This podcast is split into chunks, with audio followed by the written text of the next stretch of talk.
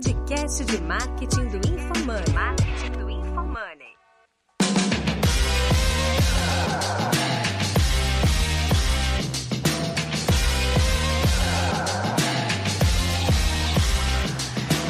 Sou arroba Guilherme Underline Lippert e minha expectativa para esse episódio é talvez mostrar que o tráfego pago não vai acabar. Aqui é o arroba Lippert e a minha expectativa é ampliar a sua visão sobre o que é marketing. Aqui é o arroba Fernando Miranda 777 e minha expectativa é desencorajar as pessoas a fazer tráfego pago para eu pagar mais barato no meu lead.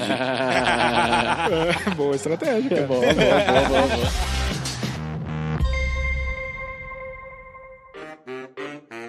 Afinal, o tráfego pago vai terminar? Neste episódio de Roy Hunters, você vai entender as principais preocupações das empresas que estruturaram seu modelo de negócios focando em anúncios pagos ou em poucos canais de venda. Saiba como você pode evitar de se tornar dependente do Google ou do Facebook e continuar mantendo suas vendas com marketing digital por um período de tempo maior e reduzindo riscos.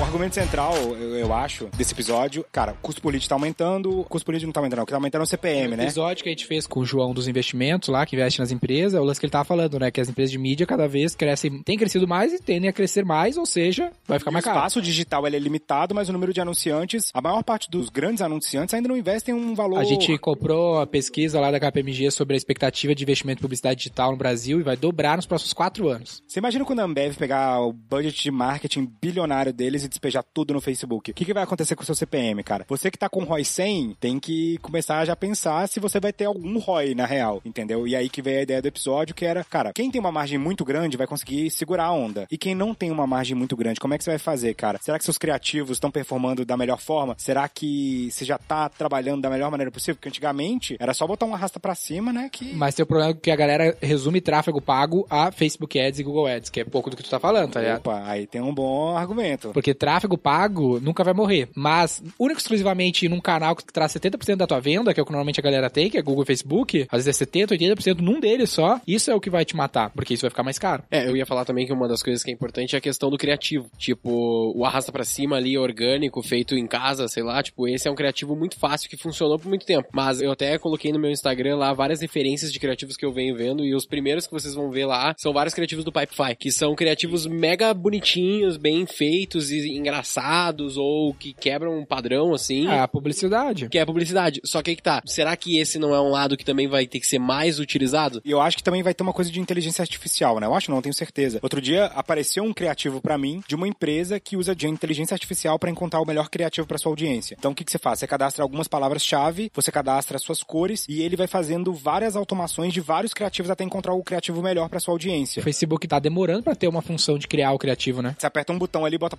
palavra-chave e ele vai lá e cria o criativo pra você. Deveria ter, né? Boa ideia. Vende pro Facebook. Ele devia comprar um Canva da vida lá e fazer uma integração tipo fez com o WhatsApp e resolve o teu problema. E é isso, né? Quando a gente fala criativo, eu acho que as pessoas não pensam no nome, né? O que eu mais vejo hoje é um monte de anônimo que tá ali falando, cara, você quer aprender a ganhar dinheiro pela internet? Você quer aprender a vender pela internet? Arrasta pra cima. E, cara, isso já ficou tão batido que as pessoas simplesmente nem terminam de ouvir o que você tá falando. Se você começou, oi, você quer... Já pularam o seu anúncio. Então, assim... Se a pessoa memoriza, né? E aquilo... O que, que você tem que ser? Você tem que ser cada vez mais criativo nos seus criativos. E isso faz toda a diferença. Então, por exemplo, tem uma coisa que o Sobral fala muito, né? Que ele fala que você tá um criativo de dobrar o resultado da sua campanha. E realmente é isso. Várias vezes eu já encontrei criativos que meu lead tava 5, 6 reais e foi para 3. Essa semana a gente tá pagando 1,80 nos nossos leads por causa de um bom criativo que a gente encontrou que eu não vou revelar, que vocês copiam os criativos que eu revelo. É, é verdade. Depois eu vou contar só para quem tiver no Telegram, eu vou mandar um print do, do, criativo. Mas é isso, um criativo que a gente sabia que tinha uma chance grande de funcionar, que ele é nativo do Infomoney. Cara, de repente eu tô pagando muito mais barato, porque ele era mais criativo, ele não era só um banner com o nome do expert, o nome da minha semana e um arrasta para cima. Isso é uma coisa que a gente tem que começar a pensar também. Isso é um negócio velho, só que a gente fica falando muito sobre o cara ser mais orgânico e tal, e tipo, tem lugares que esse vida real funciona melhor, tipo o varejo, por exemplo, a gente vê que o vida real funciona muito mais legal, muito melhor, muitas vezes, do que um criativo muito bonitão, e tem outros lugares, tipo infoproduto, que talvez os caras tenham que ir agora muito pra esse outro lado de ter criatividade nos seus criativos. E aí um outro ponto que eu vejo a galera errando um pouco, tem muita gente que vive do tráfego pago. E ele não tá construindo uma marca naquele tráfego pago ali. Então, o que que acontece? Você tá muito, muito infoprodutor hoje, eu falo de infoprodutor que é a minha área, a empresa dos caras vivem de Facebook Ads. Se não existisse Facebook Ads, Tava o cara morria amanhã, É, ele é entendeu? sócio do Facebook. Ele é sócio do Facebook, e o Facebook é o sócio majoritário. Aham. Então acaba que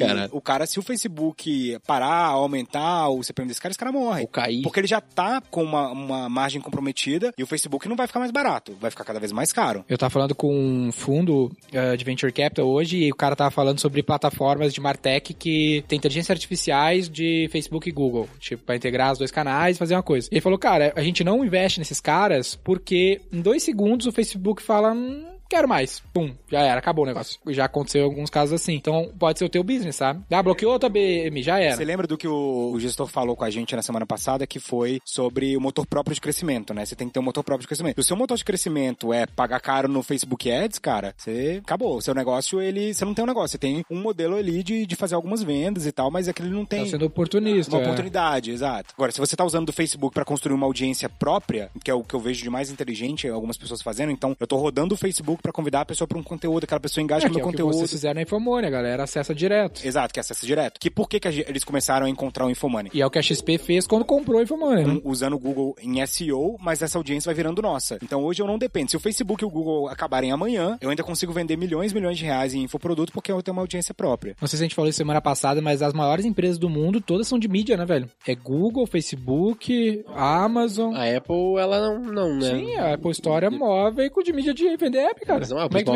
É um deles. marketplace, na real, né? É, um boa parte da receita da Apple, é o que eu saiba, é as taxas do Apple Store. Tem os dados? Os dados. E pegou, pegou. é verdade.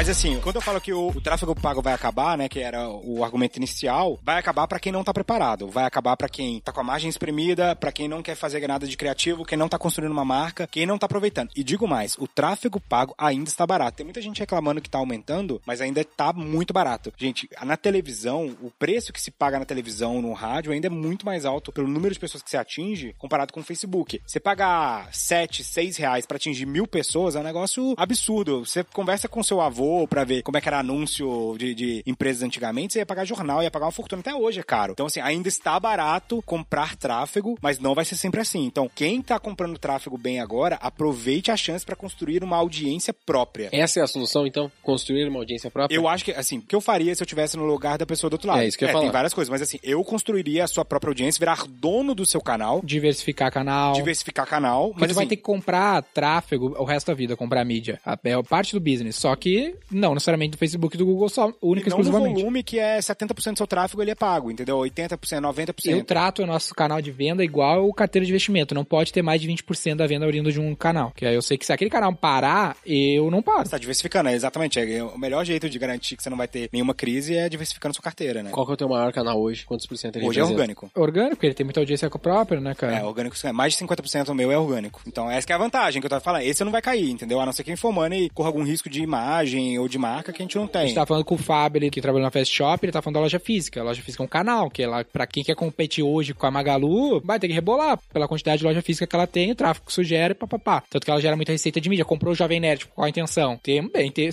ter uma receita de mídia ali. E tem um tráfego orgânico forte indo pra Magalu. Toda vez que eles fazem um review ali e, sei lá, 400 mil pessoas assistem, quantas pessoas não vão lá conferir o produto, né? Então, você tá comprando aquele canal de aquisição. É como se eu Infomoney, a gente compra muito Facebook, eu vou lá e vou comprar o Facebook, porque afinal de contas Que é um pouco... Imagina o que a XP fez com o Infomoney. A XP, ela poderia comprar anúncios no Infomoney pra poder abrir conta, ou ela pode comprar o Infomoney, ser dona do canal de aquisição e garantir que ela vai ter aquele canal de aquisição pra toda a perpetuidade, gerando leads pra ela, que é basicamente o que a gente faz. O que que o Infomoney faz hoje? A gente abre conta pra XP, entendeu? Penso isso quando eu penso no modelo de negócio do iFood, né, cara? Porque eu peço iFood uma vez por semana e tá lá, tá no meu celular. Uma vez só? Uma vez só, eu também achei meio.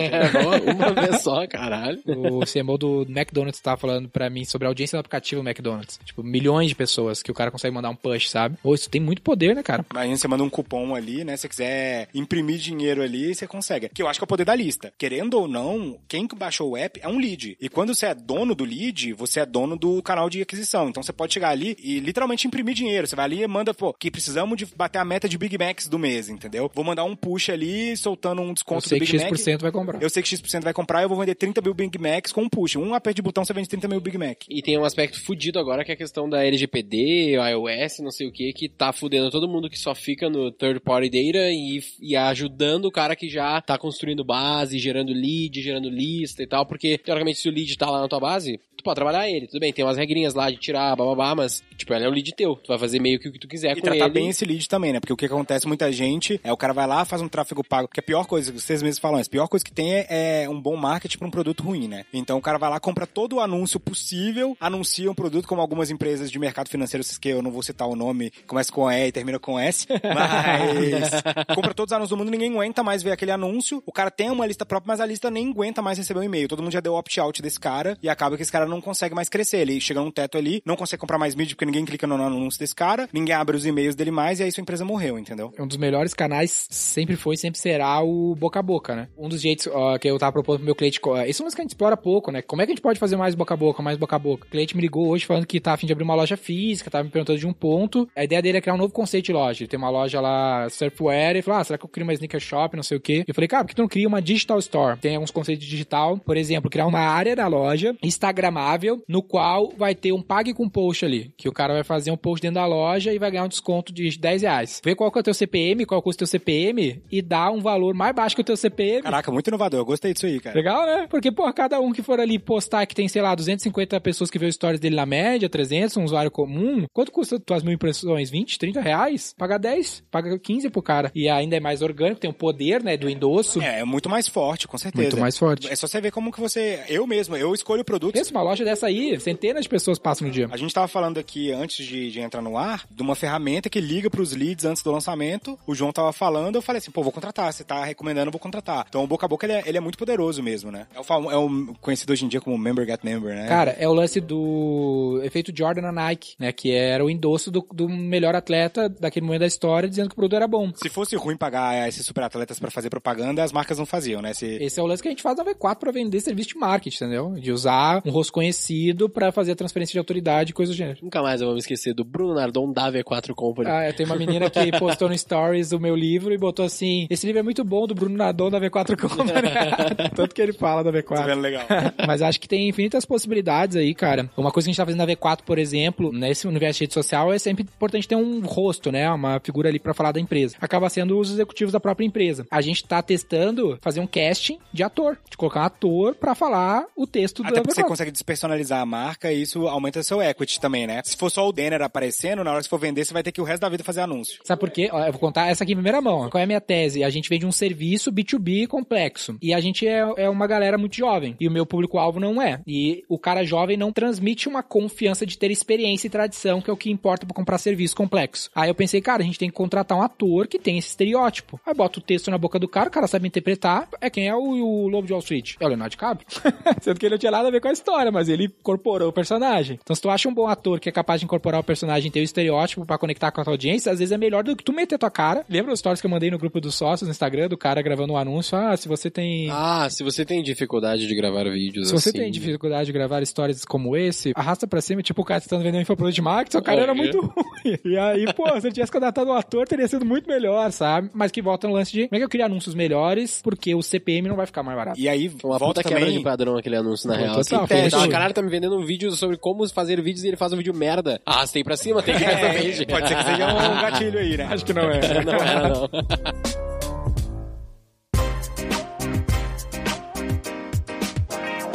Mas assim, tem uma coisa que eu percebo também, é testar quem que é a pessoa que tá gravando o anúncio. Você falou aí do ator e tal. Eu já fiz anúncios para mercado financeiro com homem e mulher, que o, homem já foi melhor, quando é topo de funil, às vezes a mulher vai melhor. E você vai descobrindo coisas desse tipo, até o posicionamento da página. Porque é outra coisa que a pessoa esquece, né? Não adianta nada você ter um CPM baixo, se quando a pessoa bate na sua página, a página é uma bosta e não converte nada. Então, assim, você tem que olhar os dois pontos, né? Primeiro, se você tá conseguindo um anúncio que tem bom engajamento, se o CTR do seu anúncio tá alto, né? As pessoas clicam no seu anúncio. E se quando as pessoas clicam, elas não se se sentem enganadas. Tem uma dica que o José Vinagre sempre fala, que é pega o criativo que tá indo melhor, pega a principal mensagem e coloca aquilo ali na própria LP que a pessoa tá caindo, porque provavelmente a pessoa vai ter uma continuidade. Message match, a gente fala, que é o match da mensagem. Mas tem um lance legal também que eu vejo que toda empresa precisa ter uma editoria, virar tipo um jornal, tem uma área de conteúdo, sabe? Porque uma coisa é tu anunciar marketing direto, que é entra na minha página de compra de mim, gera meu lead, outra coisa é o cara que tá vendo o corte desse podcast sem call to action nenhum, só o conteúdo. Pensa assim, sabia que Se o estiver vendo o corte, segue aí, pô. é,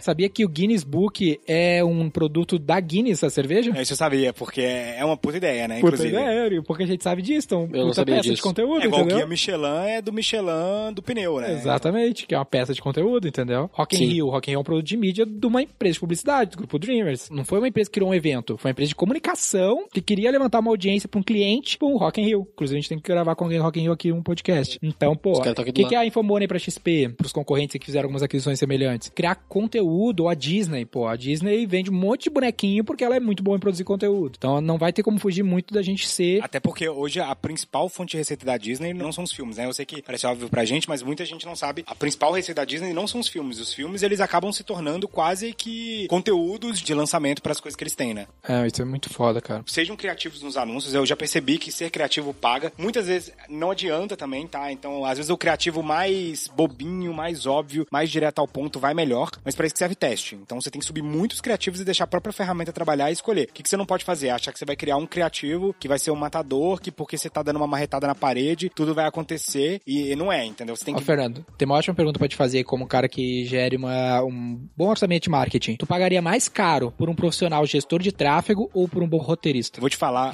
vou te, vou te responder que um bom gestor de tráfego, por quê? A lista é mais importante do que a mensagem. Vou explicar. Se eu quiser vender churrasco, eu tenho que ter uma lista de pessoas que comem carne. Vender churrasco para uma lista de vegano não adianta. Então tem que estar com o público certo para a mensagem. Uma mensagem mais ou menos para um público certo, converte. A mensagem mais foda do mundo para um público errado, você não vai conseguir. Então o gestor de tráfego tem que trazer a pessoa certa. Tá, mas é que eu, eu concordo contigo plenamente, tanto que o nosso método é tráfego, eu já meto conversão e atenção, começa com tráfego. Mas a questão é, não é mais fácil fazer tráfego do que escrever, não é mais disponível, oferta e demanda pra Eu precificar. acho que a mão de obra, sim, a mão de obra é mais disponível. Então não é mais barato? gestor de tráfego, com certeza. Mas a, a pergunta que eu digo é a seguinte: você preferia ter o melhor gestor de tráfego do mundo ou o melhor copywriter do mundo? Eu acho que hoje eu preferia ter o melhor gestor de tráfego do mundo. Por causa Ah, disso, porque eu considero difícil, que tráfego tem uma teoria de um livro que chama Gestão de Alta Eu Performance. acho que eu tô em roteiro, hein? Chama gestão de alta performance. O que, que ele fala? Quanto antes você identificar um erro e melhorar o seu processo na escala de produção, melhor o seu processo vai ficar no final. Então, se você vai ter uma empresa de café da manhã e você frita ovos nessa empresa de café da manhã, você não quer descobrir que o ovo tá podre quando você já serviu o cliente. Você quer descobrir que o ovo tá podre quando você comprou o ovo lá e de preferência nem sai do fornecedor. O tráfego é quando você tá indo lá comprar ovo, entendeu? É o primeiro contato que a pessoa vai ter com você. Então, se você tem um gestor de tráfego ruim, ele vai fazer uma lambança tão grande que vai vir a pessoa errada, ela vai ficar com raiva de seu anúncio, você vai impactar um, público errado. Então, assim, eu vejo que. É porque é complicado, né? Idealmente você quer os dois. Mas isso aí é muito é, o ovo é a galinha, porque o tráfego é ir lá pegar o ovo ou é o produto ou conteúdo? Porque a gente acabou de falar que boa publicidade não vende produto ruim. Então se não tem um cara que escreveu um bom produto, Mas aí, pra mim, o copywriter não é o cara do produto. O copywriter, pra mim, ele é o mas cara. depende do que é teu produto, se teu produto for conteúdo. Mas aí, tá, ainda assim não é o copywriter. Vou te dar um exemplo de mim que vende curso, entendeu? Mas não tô falando de copywriter, escritor de roteiro de vendas, tô falando de roteiro De produto. de conteúdo. De conteúdo mesmo. É complicado, cara. Assim, é muito complicado. Pensa, o, o Rock in Rio é o Rock in Rio por causa do conteúdo ou por causa da Globo? Mas aí, É por causa das bandas? tudo bem, é justo. Mas aí que tá o negócio. difícil é, essa, não, né? é Essa difícil. é É, embaçada. resposta. é uma é mas pra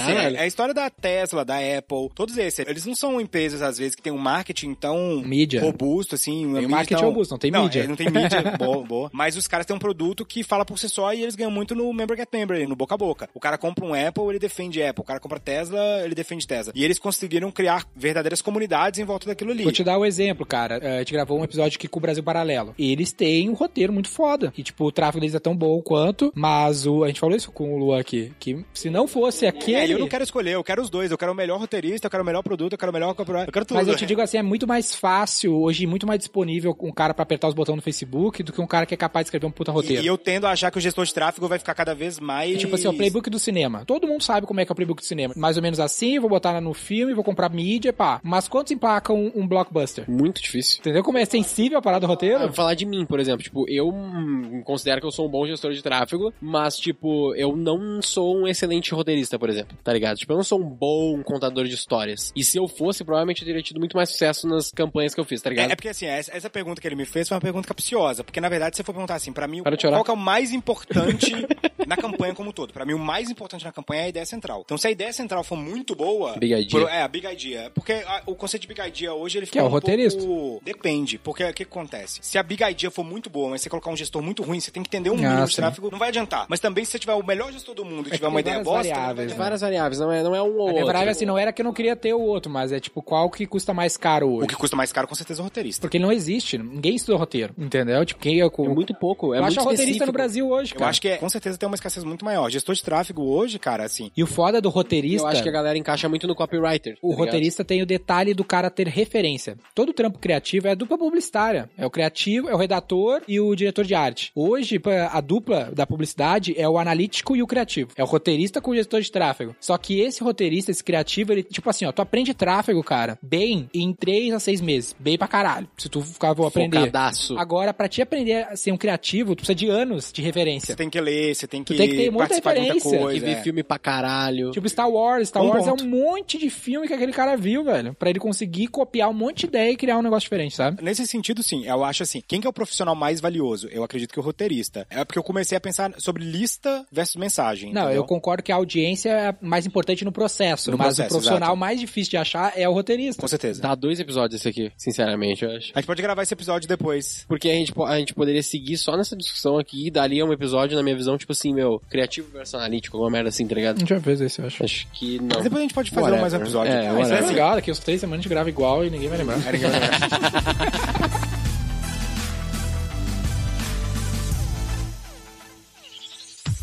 E aí, uma última coisa que eu ia falar que é.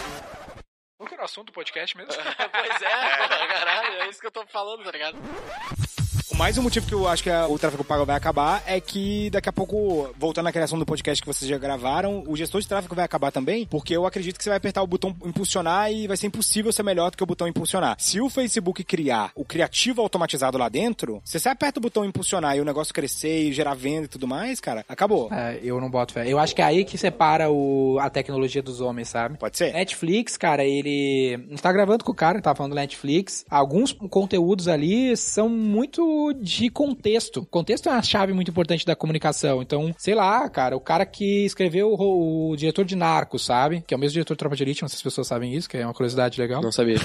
José Padilha, né? Muito bom. Então, pô, é muito foda a série, o contexto, o ator. Olha como é foda de tu acertar um conteúdo, sabe? Se não fosse aquele. Tem um monte de filmes sobre Pablo Escobar. Mas aquela série, com aqueles atores, naquelas posições, naquele contexto, Deu bom. ficou bom, entendeu? É muito difícil de acertar, mano. Cara, tráfego pago não vai acabar. Vai acabar para algumas pessoas, principalmente aqueles que têm a margem apertada e dependem de uma fonte de tráfego para sobreviver. Tem uma boa aqui, ó, tipo a galera do TikTok. Esses dias eu tava conversando com a galera, um cara que tem um milhão de seguidores no TikTok e ele tá se sentindo o campeão do mundo. Até quando que vai ter audiência nesse TikTok, sabe? O negócio todo construído em cima daquela audiência As ali. pessoas inteligentes estão usando aquela audiência do TikTok pra ir pro Instagram, pra ir pro YouTube, diversificar os canais que ele tem de conversão. Mas com qual conteúdo esse cara tem um milhão? Fazendo dança? Fazendo umas merdas Não, assim? é mercado imobiliário. Então o cara mostra casas muito legais. entendeu?